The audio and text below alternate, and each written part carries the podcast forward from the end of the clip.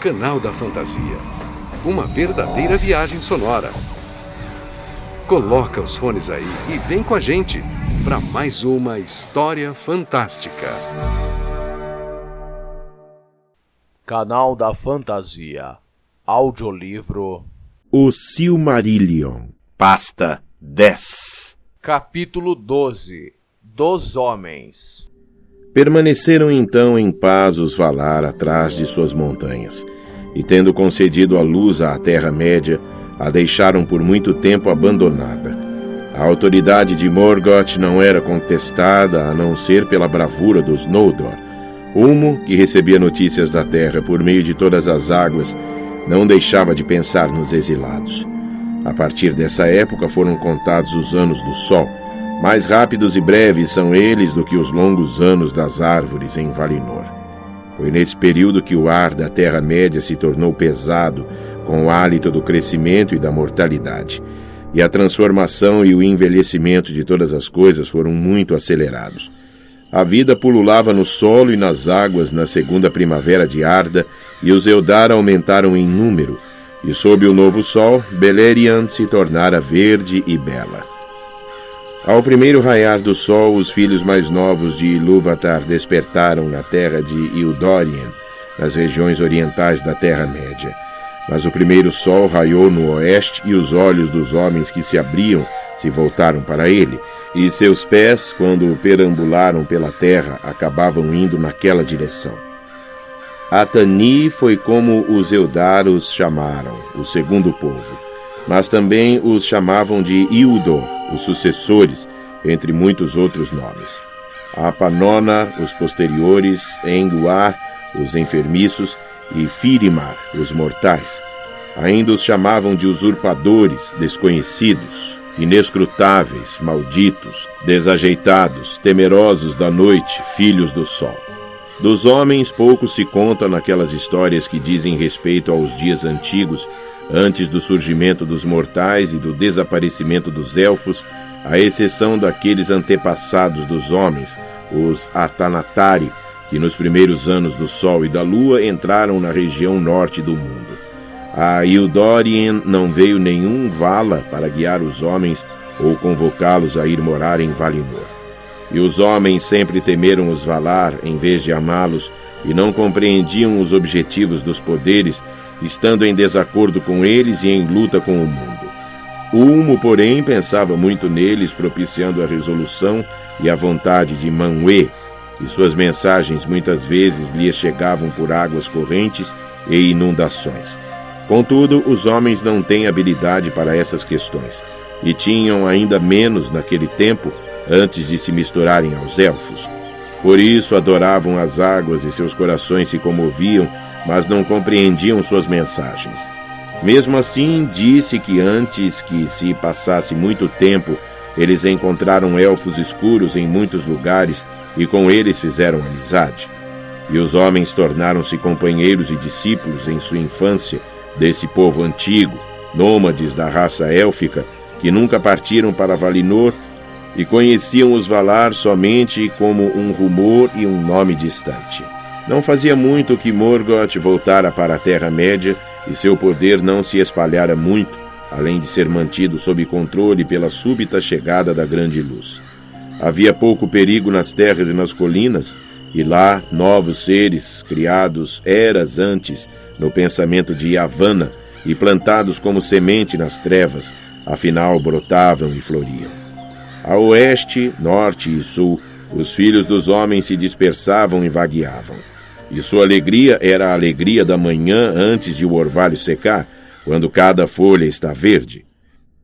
No entanto, a alvorada é breve e o dia muitas vezes não corresponde à sua promessa.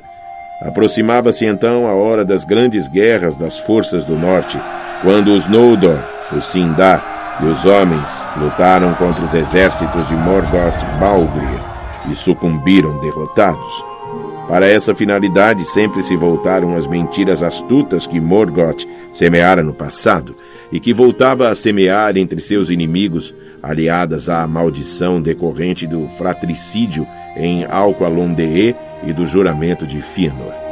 Somente uma parcela se conta aqui dos feitos daquela época, e a maior parte fala dos Noldor, das Silmarils e dos mortais, cujos destinos se enredaram com os deles.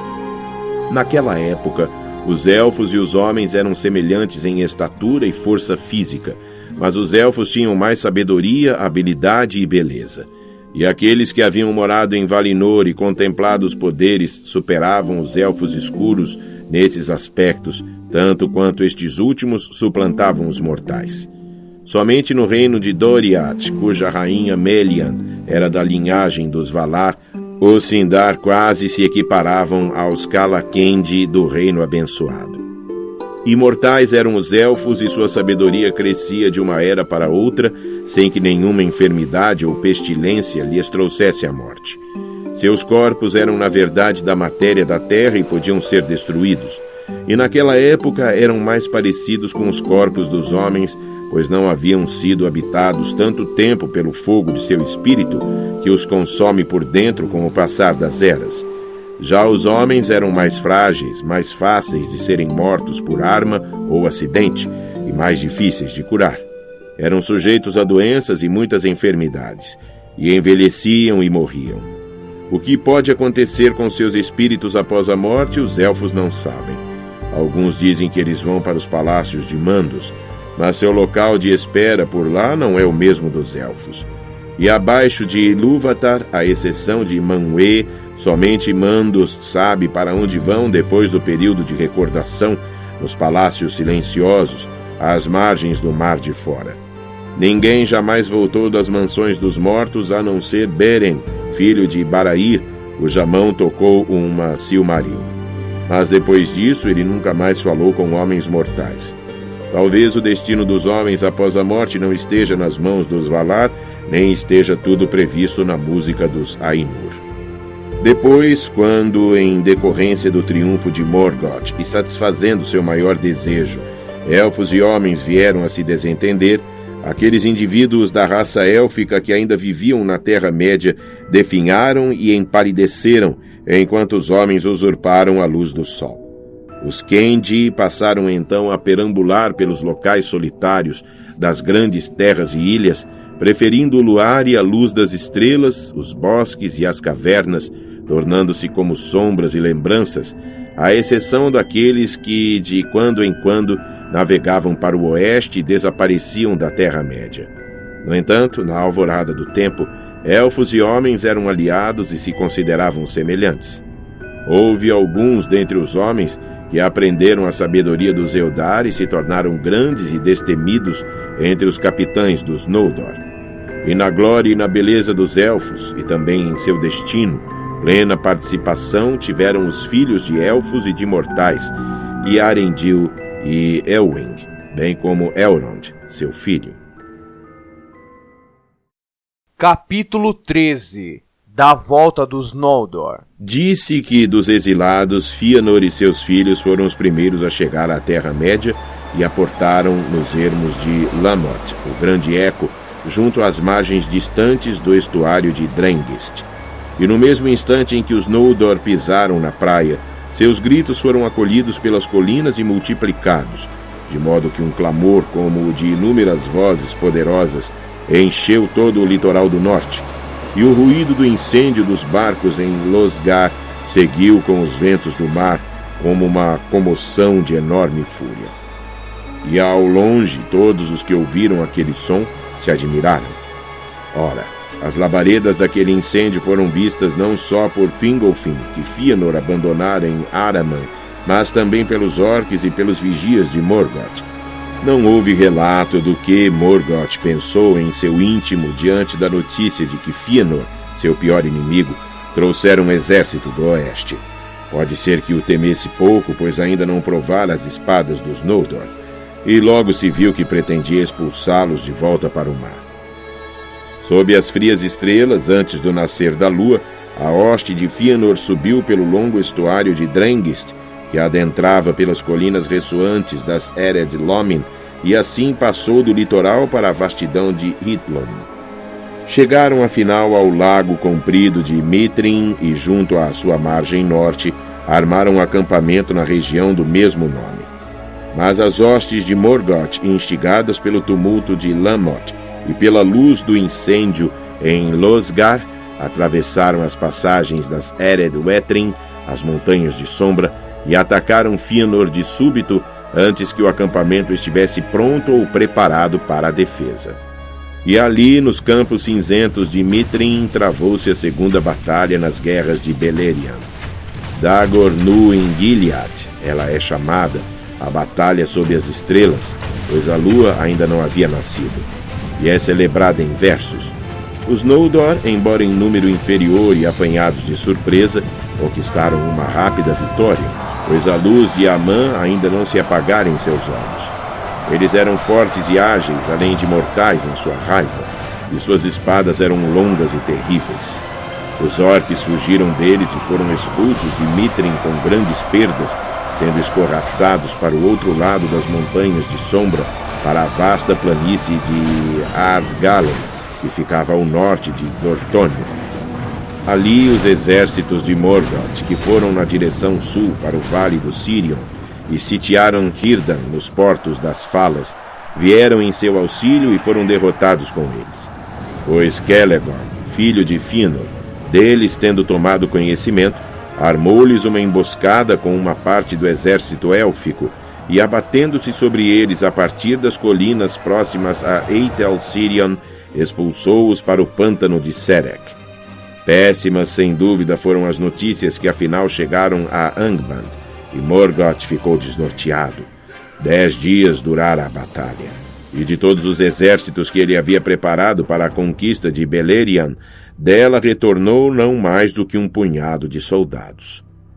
Entretanto, motivos tinha ele para enorme regozijo, embora lhe ficassem ocultos por algum tempo, pois Fëanor, em sua fúria contra o inimigo, não quis parar, mas continuou a perseguir os orques restantes, com a intenção de, assim, chegar ao próprio Morgoth. E dava sonoras risadas enquanto brandia a espada, feliz por ter desafiado a ira dos Valar e os perigos da viagem, e ver chegar a hora de sua vingança. Nada sabia ele de Angband, nem da imensa força de defesa que Morgoth preparara com tanta rapidez. Porém, mesmo que tivesse sabido, isso não o teria dissuadido, pois Fëanor estava enlouquecido, consumido pela chama de sua própria ira. Assim, seguia ele muito adiante da vanguarda de seu exército. E percebendo isso, os servos de Morgoth resolveram acuá-lo, e de Angband saíram Balrogs para ajudá-los. Ali, nos confins de Dor Daidelot, a terra de Morgoth, Fëanor foi cercado, com poucos amigos a seu lado. Lutou por muito tempo sem desanimar, embora estivesse envolto em chamas e com muitos ferimentos. Finalmente, porém, foi derrubado por Gotham, senhor dos Balrogs, e Ectelion, mais tarde, matou em Gondor.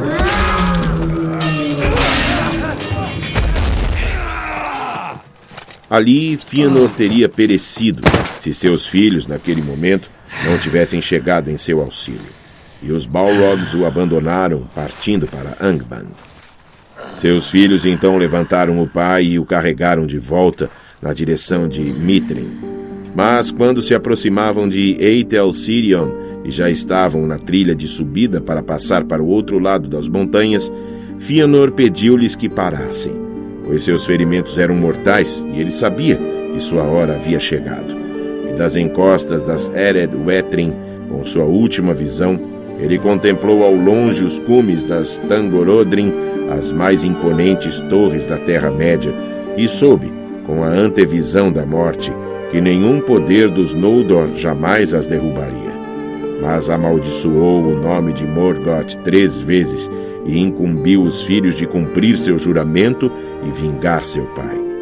Morreu então, mas não teve enterro nem túmulo, pois seu espírito era tão ardente que no momento em que escapou, o corpo caiu transformado em cinzas e se dissipou como fumaça. E seu semblante nunca mais apareceu em Arda, nem seu espírito deixou os palácios de Mandos. Assim terminou o mais poderoso dos Noldor, cujos feitos originaram sua maior fama e suas piores desgraças. Ora, Mitrin era habitada pelos Elfos Cinzentos, povo de Beleriand, que viera do outro lado das montanhas para o norte, e os Noldor se alegraram ao encontrá-los, como parentes havia muito afastados. De início, porém, a conversa não foi fácil entre eles, pois durante a longa separação, os idiomas dos Kalanquedi em Valinor e dos Morikendi em Beleriand se tornaram muito diferentes. Com os elfos de Mitrin, os Noldor souberam do poder de Elu Tingol, rei em Doriath, e do cinturão encantado que protegia seu reino. Também notícias desses grandes feitos ao norte vieram na direção sul, chegando a Menegroth e aos portos de Britombar e Eglarest. Então todos os elfos de Beleriand se encheram de admiração e de esperança com a chegada de seus parentes poderosos, que assim retornavam inesperadamente do oeste no exato momento de sua necessidade, e acreditaram a princípio que eles vinham como emissários dos Valar para salvá-los. Porém, bem na hora em que Fëanor morria, chegou a seus filhos uma embaixada de Morgoth, reconhecendo a derrota e oferecendo termos de rendição, até mesmo a entrega de uma Silmaril. Então, Maedros, o Alto, o primogênito, convenceu seus irmãos a simular um tratado com Morgoth e ir encontrar seus emissários no lugar marcado. Mas os Noldor tinham tão pouca fé quanto ele. Portanto, cada delegação compareceu com mais força do que o combinado, mas Morgoth mandou mais e vieram também Balrogs. Maedros sofreu uma emboscada e todos os seus acompanhantes foram mortos. Ele, no entanto, foi levado vivo, por ordem de Morgoth, até Angband. Os irmãos de Maedros então recuaram e fortificaram um grande acampamento em Itlum, mas Morgoth mantinha Maedros como refém e mandou avisar que não o soltaria a menos que os Noldor desistissem da guerra, voltando para o oeste ou então partindo para longe de Beleriand, para o sul do mundo. Os filhos de Fëanor sabiam, porém, que não importava como agissem, Morgoth os trairia e não soltaria Maedros e também eram obrigados a cumprir o juramento, não podendo por motivo algum renunciar à guerra com o inimigo. Assim, Morgoth pegou Maedros e o pendurou no alto de um precipício nas Tangorodrim, e ele estava preso à rocha pelo pulso da mão direita, envolto numa faixa de aço. Agora chegavam ao acampamento em Itlum rumores da marcha de Fingolfin e dos que o seguiram, que haviam atravessado o gelo atritante, e todos se admiraram com a chegada da lua. Só que, quando a hoste de Fingolfin entrou em Mitrin, o sol nasceu flamejante no oeste, e Fingolfin desfraldou suas bandeiras azuis e prata, tocou seus clarins, e flores cresciam sob seus pés que marchavam. Assim terminaram as eras das estrelas, com o raiar da grande luz, os servos de Morgoth fugiram para dentro de Angband. E Fingolfin conseguiu passar sem combate pela segurança de Dor Daidelot, enquanto seus inimigos se escondiam debaixo da terra. Bateram então os elfos nos portões de Angband, e o desafio de suas trombetas fez tremerem as torres das Tangorodrim. E Maedros os ouviu em meio a seu tormento, mas sua voz se perdeu nos ecos da pedra. Mas Fingolfin, por ter um temperamento diferente do de Fëanor e ter muita cautela com os ardis de Morgoth, recuou de Dor Daidelot e voltou na direção de Mitrin, pois ouvira notícias de que ali encontraria os filhos de Fëanor, e por desejar também ter o escudo das montanhas sombrias para que seu povo pudesse descansar e se fortalecer. Pois vira a força de Angband e não achava que ela fosse cair apenas com toques de clarim. Portanto, chegando afinal a Itlum, armou seu primeiro acampamento e morada junto às margens norte do lago de Mitrin. No coração dos que acompanhavam Fingolfin não havia muito amor pela casa de Fëanor, já que a agonia dos que haviam resistido à travessia no gelo havia sido tremenda, e Fingolfin considerava os filhos cúmplices do pai. Havia então um perigo de luta entre os dois exércitos, mas por graves que tivessem sido suas baixas, no percurso. As hostes de Fingolfin e de Finrod, filho de Finarfin, ainda eram mais numerosas do que os seguidores de Fëanor. E estes agora recuaram diante dos outros e se mudaram, indo habitar a margem sul, com o lago entre eles. Muitos do povo de Fëanor, de fato arrependidos do incêndio em Losgar, se admiraram com a bravura que havia trazido os amigos, abandonados do outro lado do gelo do norte. E lhes teriam dado as boas-vindas, mas, por vergonha, não ousaram. Assim, em virtude da maldição que se abatia sobre eles, os Noldor não realizavam nada, enquanto Morgoth hesitava e o pavor da luz ainda era recente e forte entre os orcs. Morgoth, contudo, despertou dos pensamentos e, percebendo a cisão entre seus inimigos, riu. Os subterrâneos de Angband fez com que fossem criados imensos vapores e fumaças, e eles emanavam dos cumes pestilentos das montanhas de ferro. E ao longe, em Mitrin, podiam ser vistos poluindo os ares luminosos nas primeiras manhãs do mundo. Um vento veio do leste e os carregou para cima de Itlum, escurecendo o novo sol. E eles desceram e serpentearam pelos campos e grotões, pairando sobre as águas do Mitrin, lúgubres e venenosos. Então Fingon, o valente filho de Fingolfin, decidiu salvar o feudo que dividia os Noldor antes que seu inimigo estivesse pronto para o combate, pois a terra tremia ao norte com o estrondo das forjas subterrâneas de Morgoth. Havia muito tempo, na bem-aventurança de Valinor, antes que Melkor fosse libertado, ou que mentiras os separassem, Fingon havia sido muito amigo de Maedhros, e embora ainda não soubesse que Maedhros não se esquecera dele quando do incêndio dos barcos, a ideia da antiga amizade lhe doía no coração. Por isso ousou um feito que tem justificado o renome entre os maiores príncipes dos Noldor. Sozinho e sem se aconselhar com ninguém, partiu em busca de Maedhros. Auxiliado pela própria escuridão criada por Morgoth, chegou sem ser visto ao reduto dos inimigos. Subiu bem alto pelos contrafortes das Tangorodrim e contemplou em desespero a desolação daquela terra. Mas nenhuma passagem ou fenda conseguiu encontrar através da qual pudesse penetrar na fortaleza de Morgoth. Então, em desafio aos orcs que ainda estavam acuados nos escuros vãos subterrâneos, apanhou sua harpa e entoou uma canção de Valinor que os Noldor haviam composto nos velhos tempos antes que surgisse a discórdia entre os filhos de Finwë. E sua voz ecoou nos grotões melancólicos que antes nunca tinham ouvido nada a não ser gritos de medo e aflição. Assim descobriu Fingon o que procurava, pois de repente, acima dele, ao longe e com voz muito fraca, sua canção foi retomada, e uma voz chamou por ele em resposta. Era Maedros que cantava em meio a seu tormento. Mas Fingon subiu até a base do precipício onde estava pendurado seu parente e dali não pôde avançar. E chorou ao ver a cruel invenção de Morgoth. Maedros, portanto, angustiado e sem esperanças, implorou a Fingon que o matasse com uma flecha. E Fingon preparou uma flecha e retesou o arco. Sem ver nenhuma saída, gritou a Manwë. Ó oh, rei, que amas todos os pássaros! Leva agora esta flecha emplumada e volta a ter pena dos Noldor, nesta hora de necessidade! Sua oração foi atendida prontamente, pois Manwë, que ama todos os pássaros e a quem eles trazem notícias da Terra-média até Taniquetil, enviara a raça das águias com a ordem de que habitassem os penhascos do norte e mantivessem Morgoth sob vigilância, já que Manwë ainda se condoía dos elfos exilados. E as águias traziam aos ouvidos pesarosos de Manwë notícia de grande parte do que se passava naqueles tempos.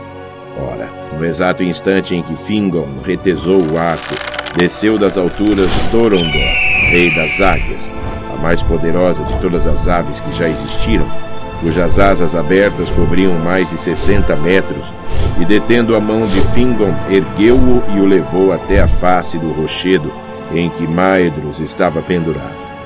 Fingon, porém, não conseguiu soltar o hélio infernal que lhe prendia o pulso, nem cortá-lo, nem arrancá-lo da pedra.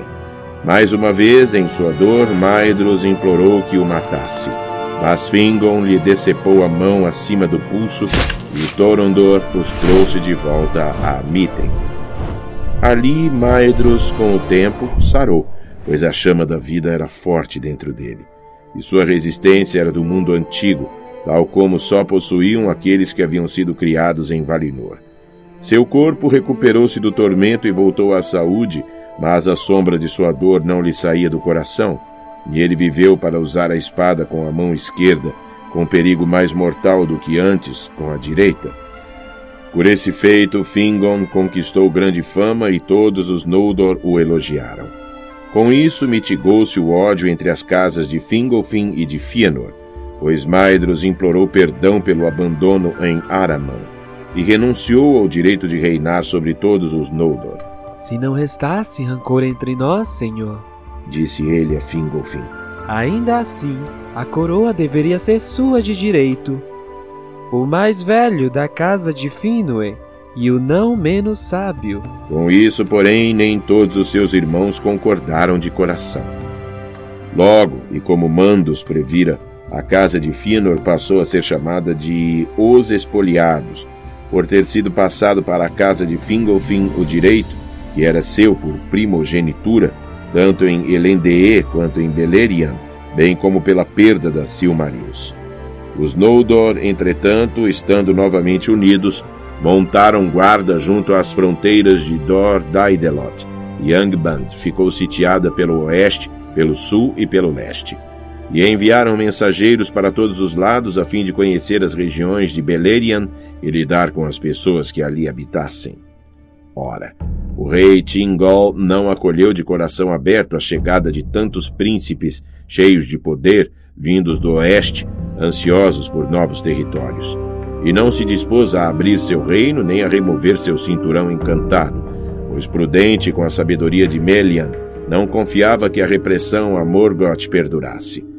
De todos os príncipes dos Noldor, somente os da casa de Finarfin tinham permissão de entrar nos limites de Doriath, já que podiam alegar um grau próximo de parentesco com o próprio rei Tingol, pois sua mãe era Iarwin de Alqualondee, filha de Owe. Angrod, filho de Finarfin, foi o primeiro dos exilados a vir a Menegroth como mensageiro de seu irmão Finrod, e muito tempo conversou ele com o rei, relatando os feitos dos Noldor no norte, falando de seus números e da organização de suas forças. Mas sendo sincero, ponderado e considerando todos os males então perdoados, não disse palavras sobre o fratricídio, nem sobre a forma do exílio dos Noldor ou sobre o juramento de Fëanor. O rei Tingol prestou atenção às suas palavras e lhe disse antes de Angrod partir: O seguinte você dirá àqueles que o enviaram. Em Hitlum, os Noldor têm permissão para ficar, bem como nos planaltos de Dorthorion e nas terras a leste de Doriath, que estejam vazias e ermas. Em qualquer outra parte, porém, há muitos de meu povo, e não quero vê-los constrangidos em sua liberdade, muito menos expulsos de seus lares. Atentem bem, vocês, príncipes do Oeste, para o modo como vão se comportar pois eu sou o senhor de Beleriand, e todos os que procuram aqui habitar deverão me dar ouvidos. Em Doriath ninguém poderá permanecer, a não ser aqueles a quem eu convidar como hóspedes ou que me procurarem em grande necessidade. Ora, os senhores dos Noldor estavam reunidos em assembleia em Mitrin, e para lá se dirigiu Angrod, ao sair de Doriath, trazendo a mensagem do rei Tingol. Fria pareceu a acolhida aos Noldor, e os filhos de Fëanor se irritaram com as palavras, mas Maedhros riu. Rei é aquele que consegue manter seus domínios, ou seu título será em vão. Fingol não nos dá nada além de terras sobre as quais não exerce poder. Na realidade, neste momento, somente Doriath seria seu reino, não fosse pela chegada dos Noldor. Portanto, que reine ele em Doriath e se alegre por ter como vizinhos os filhos de Finwë, não os orcs de Morgoth que encontramos. Em outras partes, tudo correrá como nos parecer conveniente. No entanto, Carantir, que não gostava dos filhos de Finarfin e era dos irmãos o mais agressivo e de temperamento mais irritável, protestou em voz alta. E mais, que os filhos de Finarfin não fiquem correndo de um lado para o outro, contando suas histórias para esse elfo escuro lá nas grutas dele. Quem os nomeou nosso porta-voz para lidar com ele? E embora tenham vindo de fato para Beleriand, que não se esqueçam assim tão depressa de que seu pai é um senhor dos Noldor, embora sua mãe seja de outra linhagem. Com isso, irou-se Angrod e abandonou a Assembleia. Maedros chegou a censurar Carantir, mas a maioria dos Noldor, dos dois séquitos, ao ouvir suas palavras, sentiu o coração perturbado, temendo o espírito cruel dos filhos de Fëanor, que parecia sempre explodir em violência ou em palavras impensadas. Maedros, entretanto, conteve seus irmãos e eles deixaram a Assembleia. Pouco depois, partiram de Mitrin na direção leste e atravessaram o Aros para chegar ao vasto território em torno da colina de Imring. Aquela região daí em diante foi chamada de Fronteira de Maedros, pois na direção norte havia pouca defesa de colina ou rio contra alguma investida de Angband. Ali, Maedros e seus irmãos montavam guarda, reunindo as pessoas que quisessem a eles vir. E tinham pouco contato com seus parentes a oeste, a não ser em caso de necessidade.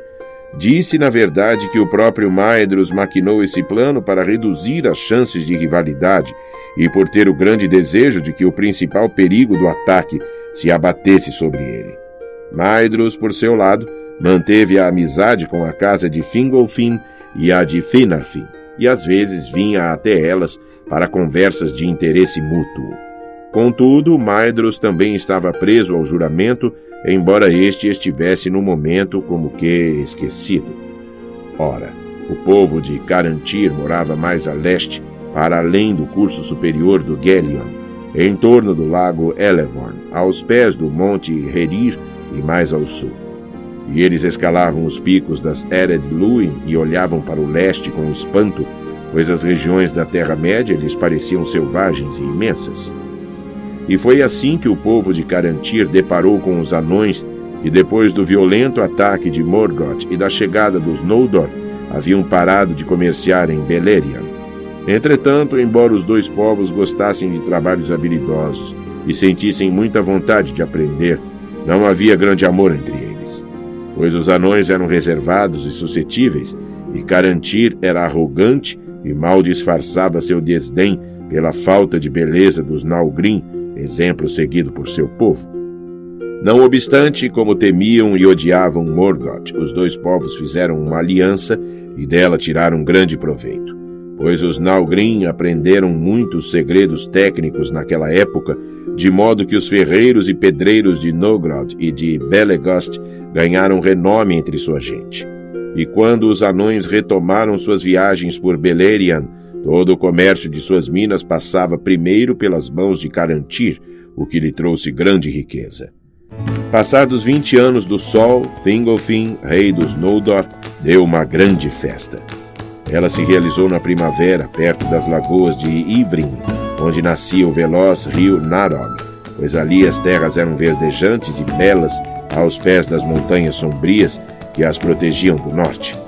A alegria daquela festa foi relembrada por muito tempo nos dias de tristeza que estavam por vir. E ela se chamou Meret Adertad, a festa da reunião. Para ali vieram muitos dos líderes e do povo de Fingolfin e Finrod, e dos filhos de Fëanor, Maedros e Maglor, com guerreiros da fronteira oriental. E também compareceram em grande número elfos cinzentos, nômades dos bosques de Beleriand, assim como o povo dos portos com Círdan, seu senhor. Vieram até mesmo elfos verdes de Ossirian, a terra dos sete rios, muito distante, à sombra das muralhas das montanhas azuis. De Doriath, porém, vieram apenas dois mensageiros, Mablung e Dairon, trazendo cumprimentos do rei. Em Meret Adertad foram dados espontaneamente muitos conselhos, e feitos juramentos de lealdade e amizade. Disse que nessa festa a língua dos elfos cinzentos foi a mais falada, mesmo pelos Noldor, pois eles aprenderam rapidamente o idioma de Beleriand, ao passo que os Sindar eram lentos para dominar a língua de Valinor. Os corações dos Noldor estavam elevados e cheios de esperança, e para muitos deles parecia que as palavras de Fëanor haviam sido justificadas, ao lhes recomendar que procurassem a liberdade e belos territórios na Terra-média. E de fato seguiram-se longos anos de paz enquanto suas espadas protegiam Beleriand da destruição de Morgoth, e o poder dele permanecia trancado por trás de seus portões. Naquela época havia alegria sob o novo sol e a nova lua, e toda a terra estava contente. Ainda assim, a sombra pairava no norte. E quando outros trinta anos se passaram, Turgon, filho de Thingolfin, deixou Nevrast, onde morava, e foi procurar Finrod, seu amigo, na ilha de Tol Sirion. E os dois saíram em viagem ao longo do rio na direção sul, por estarem um pouco entediados das montanhas do norte. E enquanto prosseguiam, a noite os alcançou adiante dos alagados do crepúsculo, ao lado das águas do Sirion, e eles adormeceram às suas margens, sob as estrelas de verão. Olmo, porém, subindo o rio, lançou sobre eles um sono profundo e sonhos pesados. E a perturbação dos sonhos não os abandonou depois que acordaram, mas nenhum disse nada ao outro, pois sua lembrança não era nítida, e cada um acreditava que só ele havia recebido uma mensagem de Ulmo.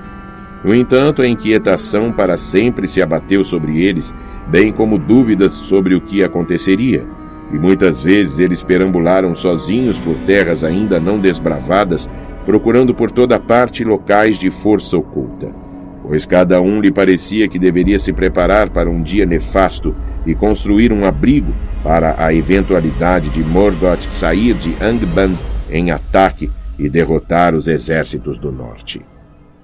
Houve uma ocasião em que Finrod e Galadriel, sua irmã, foram hospedados por Thingol, seu parente, em Doriath. Então maravilhou-se Finrod com a força e a majestade de Menegroth, seus tesouros e arsenais, seus salões de pedra de muitas colunas. E brotou em seu íntimo desejo de construir amplos salões atrás de portões eternamente vigiados em algum lugar profundo e secreto sob as colinas. Assim ele abriu o coração com Tingol, relatando seus sonhos. E Tingol lhe falou do profundo desfiladeiro do rio Narog e das cavernas aos pés dos altos Farot, em sua escarpada margem ocidental. E quando Finrod partiu, Tingol lhe forneceu guias para levá-lo àquele lugar do qual poucos tinham conhecimento. Assim, Finrod chegou às cavernas de Narog e ali começou a construir profundos salões e arsenais no estilo das mansões de Menegroth. E essa fortaleza se chamou Nargothrond. Nesse trabalho, Finrod foi auxiliado pelos anões das Montanhas Azuis, que foram bem recompensados pois Finrod trouxera mais tesouros de Tirion do que qualquer outro príncipe dos Noldor. E naquela época foi feito para ele o Nauglamir, o colar dos anões, a mais célebre de suas obras nos dias antigos. Era uma gargantilha de ouro engastada com inúmeras pedras preciosas de Valinor, mas essa joia tinha em si o poder de pousar levemente em quem a usasse, como se fosse um fio de linho e qualquer que fosse o pescoço que cingisse, sempre assentava com graça e beleza. Ali, em Nargothrond, Finrod estabeleceu seu lar com muitos de sua gente.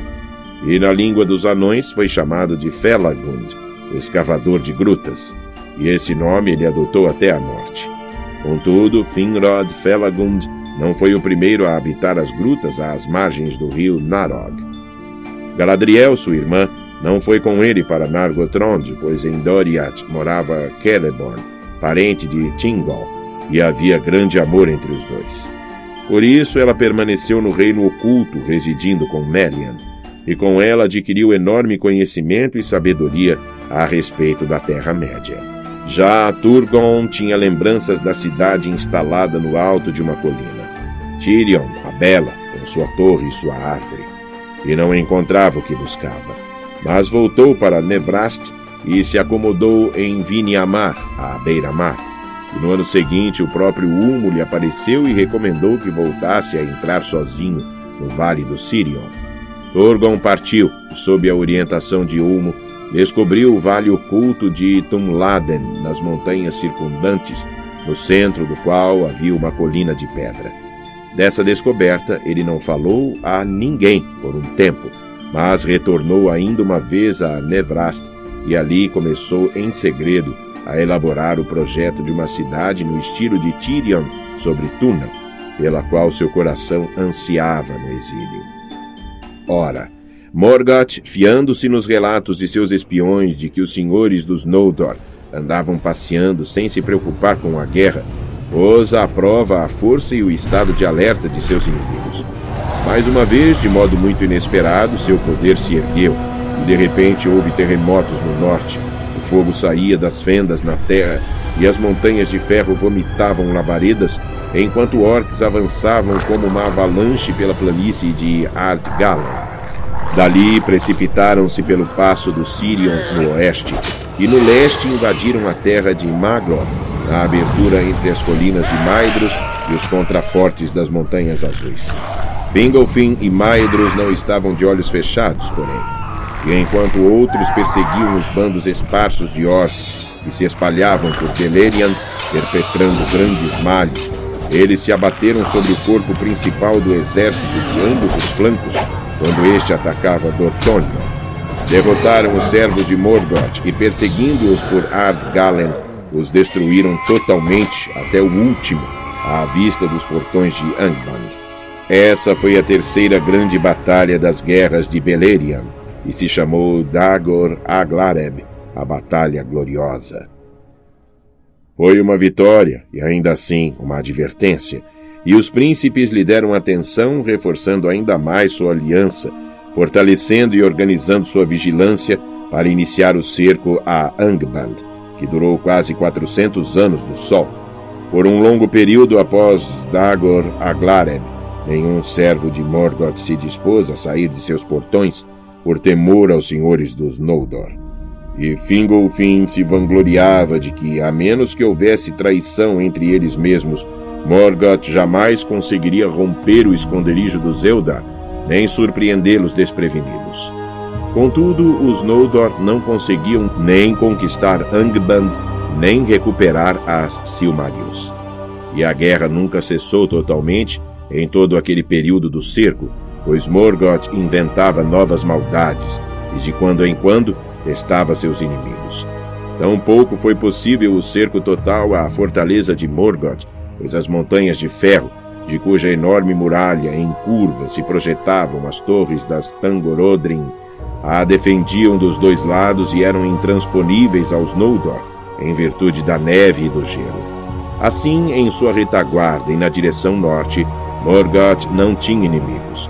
E por essas vias às vezes saíam espiões e por caminhos tortuosos entravam em Beleriand e no desejo supremo de semear o medo e a desunião entre os Eldar, Morgoth ordenou aos orques que capturassem vivo qualquer um que pudessem e o trouxessem amarrado até Angband.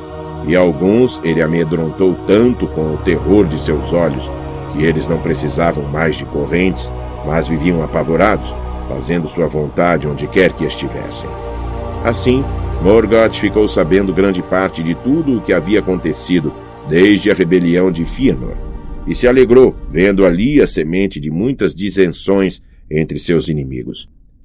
Quando quase cem anos haviam decorrido desde a Dagor Aglareb, Morgoth tentou apanhar Fingolfin desprevenido, pois sabia da vigilância de Maedhros, e despachou um exército para as regiões brancas do norte. Eles se voltaram para o oeste e depois para o sul, chegando às costas do estuário de Drengist, pela rota que Fingolfin seguira a partir do gelo atritante. Assim, invadiriam o reino de Itlon pelo oeste, mas foram vislumbrados a tempo, e Fingoln se abateu sobre eles entre as colinas no limite do estuário, empurrando para o mar a maioria dos orcs. Essa não foi incluída entre as grandes batalhas pois os orques não estavam em grande número e somente parte da população de Itlum lutou ali. A partir daí, porém, houve paz por muitos anos sem nenhum ataque direto proveniente de Angband, pois Margot percebia agora que os orques desassistidos não eram inimigos à altura dos Noldor, e buscou outra ideia em seu íntimo. Passados mais de cem anos, Glaurung, o primeiro dos Urulok, os dragões de fogo do norte, saiu pelos portões de Angband à noite. Ele ainda era jovem e mal havia atingido metade de seu tamanho, pois longa e demorada é a vida dos dragões, mas os elfos fugiram diante dele para as Ered Wetrin e Dorthonia, enfrentados, e ele destruiu os campos de Ardgalen. Então, Ingon, príncipe de Idlum, cavalgou em sua direção com arqueiros igualmente montados e os cercou com uma roda de velozes cavaleiros. E ainda não tendo desenvolvido plenamente sua couraça, Laurung não conseguiu suportar seus dardos e fugiu de volta para Angband, sem voltar a sair por muitos anos. Fingon foi alvo de grandes louvores e os Noldor se alegraram, pois poucos previam o pleno significado e a ameaça desse novo ser. Morgoth, porém, estava insatisfeito por Glaurung se ter mostrado tão prematuramente. Depois dessa derrota, houve a longa paz de quase 200 anos. Em todo esse tempo não houve senão contendas nas fronteiras e toda a Beleriand prosperava e enriquecia. Com a proteção da guarda de seus exércitos no norte, os Noldor construíram suas moradas e suas torres e criaram muitas coisas lindas nessa época, além de poemas, histórias e livros de tradições. Em muitas partes da região, os Noldor e os Sindar fundiram-se num só povo, falando o mesmo idioma. Embora permanecesse entre eles a diferença de que os Noldor tinham maior poder físico e mental, sendo os maiores guerreiros e sábios, sabendo construir com pedras e sendo amantes das encostas das colinas e das vastidões. Já os Sindar tinham as vozes mais belas, eram mais talentosos na música, à exceção de Maglor, filho de Fëanor, e adoravam os bosques e as margens dos rios. E alguns elfos cinzentos ainda perambulavam à vontade, sem residência fixa, e cantavam enquanto caminhavam.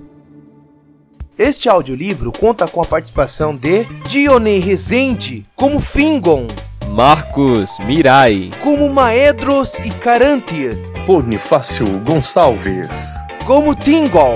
Para conhecer mais sobre nossa equipe e nosso trabalho, acesse as nossas redes sociais e também o nosso site www.canaldafantasia.com. Estamos também disponíveis no YouTube, iTunes, Spotify, Deezer e demais plataformas de podcasts. Siga nosso trabalho e compartilhe.